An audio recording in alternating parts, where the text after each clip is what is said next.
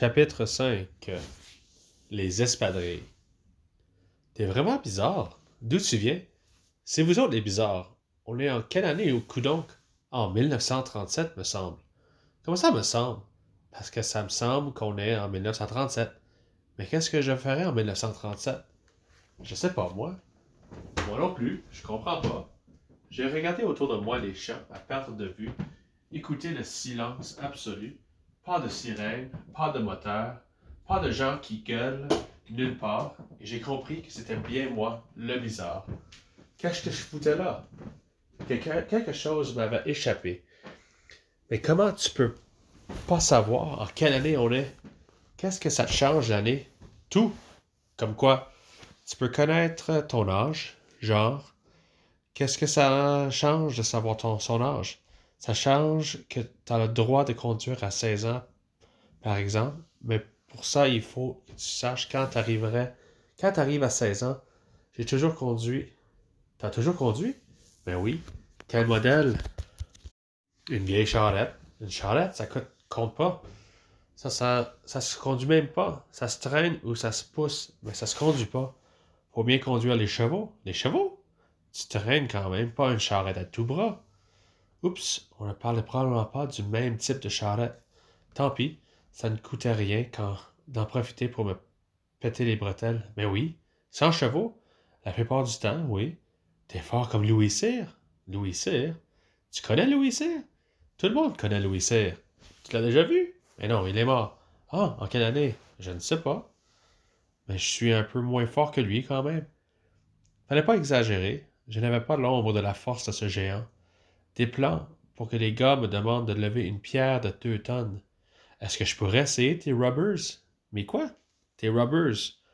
Je peux-tu les essayer, s'il vous plaît? Il pointait mes pieds et les vieilles espadrilles que je portais pendant mes tournées matinales. Décidément, j'avais atterri dans un endroit peuplé de gens étranges. On me servait du s'il vous plaît avant de me piquer mes espadrilles. Mais j'en ai vraiment besoin, moine. Je m'appelle Guillaume.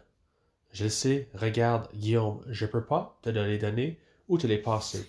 Juste un petit peu, un petit tour, dis oui. Tu vas me les redonner? Oui, je veux juste les essayer. Un petit peu. Bon, ok. Mais sont pas mal magané la semelle d'école un peu sur le talon gauche. Il a enflé les espadrilles sans bas, la peau en contact direct avec la semelle humide. Mon père dit que rien n'a rien qu'à l'odeur on devine que j'ai les pieds pleins de champignons. Même si les gars me dépassaient d'une bonne tête et semblaient avoir un minimum de 14 ou 15 ans, comme Thérèse, ils ne connaissaient sans doute même pas son âge. Il n'arrivait pas à faire ses boucles tout seul. Ses grandes mains d'homme, aux ongles noircis, semblaient incapables d'accomplir un travail aussi délicat. Elles pouvaient probablement tordre du métal, déraciner des arbres, mais pas nouer deux petits bouts de tissu. J'aurais parié ma paix qu'il pouvait tirer une vraie charrette par la seule force de ses bras. Attends, je vais le faire. J'y arrive jamais. C'est normal, c'est des lacets de pro, ceux-là. sont vraiment super difficiles à attacher. Je ne voulais surtout pas le blesser sans, dans son orgueil, même si c'était vraiment bizarre d'aider un gars de la taille de mon père à attacher ses souliers. Et où le puits? Là. Décidément, tout était là, avec eux, il fallait suivre le bout de leurs doigts pour se repérer dans l'espace. À la seconde où j'ai fini, il s'est élancé comme un sprinter olympique dans le champ envoisinant. Mon, tes orteils touchent-tu au bout? est allé se perdre dans la poussière qui se soulevait sur son passage. Les talons aux fesses moulinants, l'air de ses poings fermés, il s'est mis à courir dans tous les sens, passant et repassant au loin, sans se fatiguer, si ce gars-là avait fait partie du club d'athlétisme de l'école, on aurait pu en faire baver à tout le monde, même à l'Académie Saint-Étienne des Snobs, où les gars ont tendance à se prendre pour le nombril du monde. Quand il a fini par s'arrêter après une petite balade de quelques kilomètres, il avait un teint, un teint couleur tomate, les yeux injectés de sang et un sourire un peu niais. Il vivait là un grand moment, à ne pas douter, et je l'aurais anéanti en lui demandant de me rendre tout de suite mes espadrilles. Je te les laisse encore un peu, le temps qu'on ait cherché de l'eau, puis que tu m'expliques comment aller en ville. Pas vrai? Je peux encore? Et il s'est remis à courir de la plus belle, de plus belle, fendant le foin comme un bandit en cavale. Il n'avait retenu de ma phrase que le bout qui l'intéressait. Attends, c'est par là! La ville! C'est par où la ville? On n'a jamais pouvoir remplir le bac à ce rythme-là. J'ai décidé de ne pas l'attendre pour me rendre au puits. L'histoire de prendre un peu d'avance, mais c'était sans compter que moi, contrairement à lui, je ne pouvais absolument pas marcher sur un sol non asphalté. Le puits n'était pas bien loin, mais ça me semblait le bout du monde. Après avoir enlevé mes bas, déjà boueux et piqués de cailloux, j'ai compris que mes dessous de pieds en peau de fesses ne me permettraient d'aller ni bien, ni vite, ni bien loin. La moindre branche, la plus petite roche, même les herbes séchées, me faisaient souffrir comme si elles étaient en verre. Ce qui semblait être une piste de course idéale pour l'autre qui se prenait pour Usain Bolt dans la campagne verdoyante était pour moi un véritable tapis de fakir. En soulevant l'espèce de gros sac, de gros bac, je m'enfonçais encore plus à cause de son poids qui s'ajoutait au mien. De la peau de fesse de bébé très mince, je vous dis. Alors j'ai attendu, assis sur le grand seau renversé. J'ai respiré un bon coup pour donner l'impression que je ne faisais que profiter de la vie et du décor bucolique, au cas où l'on m'aurait espionné par les fenêtres de l'école. J'avais tout mon temps pour réfléchir au fait que l'être humain est une bête physiquement démunie, totalement inadaptée à la nature sauvage. Pas de coussinet sous les pieds, pas de pelage, pas de griffes, pas de vision de nuit, un odorat et une ouïe complètement nulle, etc. L'intelligence ne remplace pas tout la preuve. Tout. La preuve, mon cellulaire aussi pétant de santé qu'un caillou, ne mettait d'aucun secours à ce moment-là. Les autres élèves ont fini par sortir de l'école. C'était apparemment déjà l'heure du dîner. Certains avaient à la main un sac de papier duquel ils tiraient des tranches de pain graisseuses. Ceux qui n'avaient rien à manger se tenaient près des chanceux, pour quêter des bouts de nourriture qu'ils gagnaient à l'usure. Ils s'assoyaient où ils pouvaient. Certains restaient debout. J'ai eu beau regarder bien attentivement, je n'ai pas vu l'ombre d'un légume nulle part. cet univers m'a soudainement paru comme paru beaucoup moins hostile. Le jeune Croteau avait survécu à sa punition et riait comme les autres. Il ne restait plus aucune trace de son, de son humiliation de tout à l'heure. À sa place, je me serais terré dans un coin où j'aurais rampé comme une larve. Pour lui, tout semblait fini. Je l'ai presque envié. La petite Thérèse s'est approchée de moi en me tendant un bout de pain sec. Elle me faisait penser à Lily quand elle fait des mauvais coups. Non, merci, j'ai pas faim. Mais mets-le dans la poche pour tantôt d'abord. Puisque je commençais à désespérer de me sortir de là, j'ai pensé qu'il serait plus prudent d'accepter son cadeau. Ok, merci. Faut que tu croques fort, il est chèche. Oh boy, c'est vrai, t'es sûr que c'est pas une roche? Niaiseux, c'est du pain. Quand l'enseignante est sortie de son tour, elle s'est tout de suite dirigée vers moi.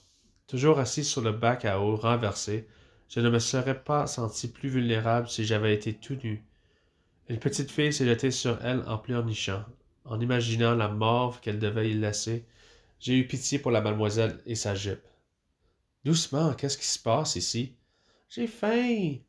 La, prof s'est alors penchée pour soulever la petite chose et lui murmurer quelques mots à l'oreille qui l'ont tout de suite calmé. Comme un chant apeuré, la micro-élève s'est blottie dans son cou. Étonnamment, la prof n'avait plus rien de la dictatrice qui sévissait dans la classe quelques instants plus tôt. Bonjour, monsieur Personne. Je suis heureuse de voir que vous n'êtes pas tombé dans le puits. Ah, je me suis rendu, je me suis pas rendu. Guillaume court avec mes espadrilles. J'arrive pas à marcher sans souliers. Faut pas lui en vouloir. Il se prend pour Alexis le trotteur. Je le connais pas lui, non plus. Non? Dommage. En pivotant de 180 degrés, elle a encore fait lever la poussière. C'était vraiment une drôle d'idée que de porter une jupe aussi longue dans un endroit pareil. Venez, monsieur Personne, je vais servir la soupe. Laissez le seau où il est. Les frères Grégoire se chargeront d'aller le remplir tout à l'heure. Je l'ai suivi comme j'ai pu. en retenant mon souffle pour essayer d'être moins lourd.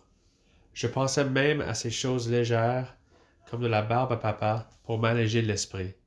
Peine perdue, j'ai hurlé intérieurement comme une fille devant une araignée tout au long des quelques mètres qui me séparaient de l'école. Sur l'espèce de poêle qui trônait au fond de la classe fumait un chaudron rempli d'un bouillon de couleur incertaine. Plusieurs élèves s'étaient massés près de la porte, silencieusement, dans un ordre complètement contraire du bon sens, des plus grands aux plus petits. Comme il n'y avait que deux bols pour tout le monde, on mangeait à tour de rôle. Les deux premiers élèves buvaient, mangeaient ce que l'enseignante versait dedans et les refilait ensuite au suivant. Il n'y avait même pas de cuillère. Une fois la soupe avalée, mademoiselle Lafrenière leur tendait à chacun un bout de pain arraché d'une grande miche difforme avant de les renvoyer dehors. La petite pleureuse s'était nichée à ses pieds pour grignoter consciencieusement son morceau de pain. Vous en voulez, monsieur Personne? Ah, c'est quoi? la soupe? À quoi?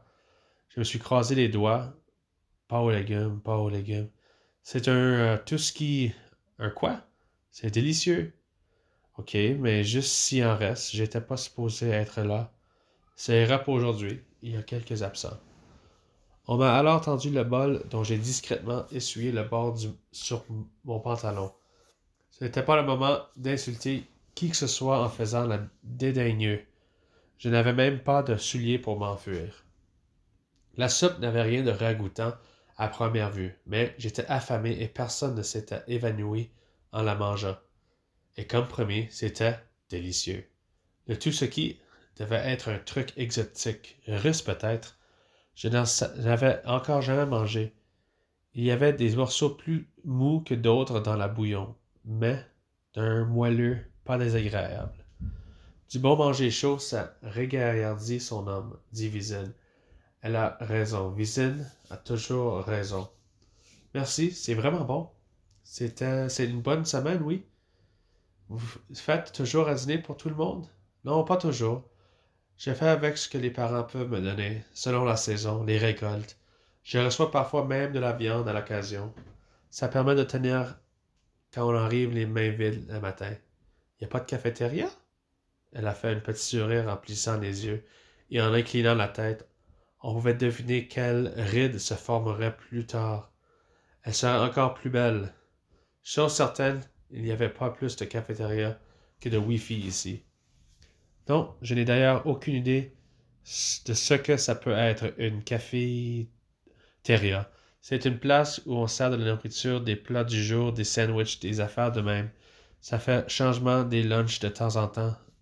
Avant, il y avait des hamburgers, de la pizza, des frites, mais là, ils ont plus, de le droit de vendre de la malbouffe dans les écoles à cause de l'obésité puis des autres problèmes de même. Elle me regardait comme si je lui avais parlé en mandarin. Vous volez un drôle de coin, monsieur Personne. Drôle? Je sais pas. Mais différent en tabarouette, ça c'est sûr. C'est un peu compliqué à expliquer. Vous me raconterez tout ça plus tard. La classe va reprendre dans quelques minutes. Une dernière question. Oui, allez-y. Pourquoi les grands mangent avant les petits? parce que les grands font le train avant de venir à l'école. On nourrit toujours d'abord les bras. Les petits mangent quand il y en a assez pour tout le monde. Puis quand il n'y en a pas assez, on vit sur ses réserves, monsieur. Personne. Jésus a traversé le désert pendant quarante jours sans manger. Mais les petits ont besoin de manger pour grandir. C'est écrit dans le guide alimentaire canadien. Je ne connais pas ce qui contient votre guide, mais je sais que la nourriture vient du travail des grands. Tout le monde est condamné, s'ils se trouvent en faiblesse, les petits comme les grands. J'avais l'étrange impression d'être dans un monde à l'envers où les règles n'étaient pas celles de mon temps.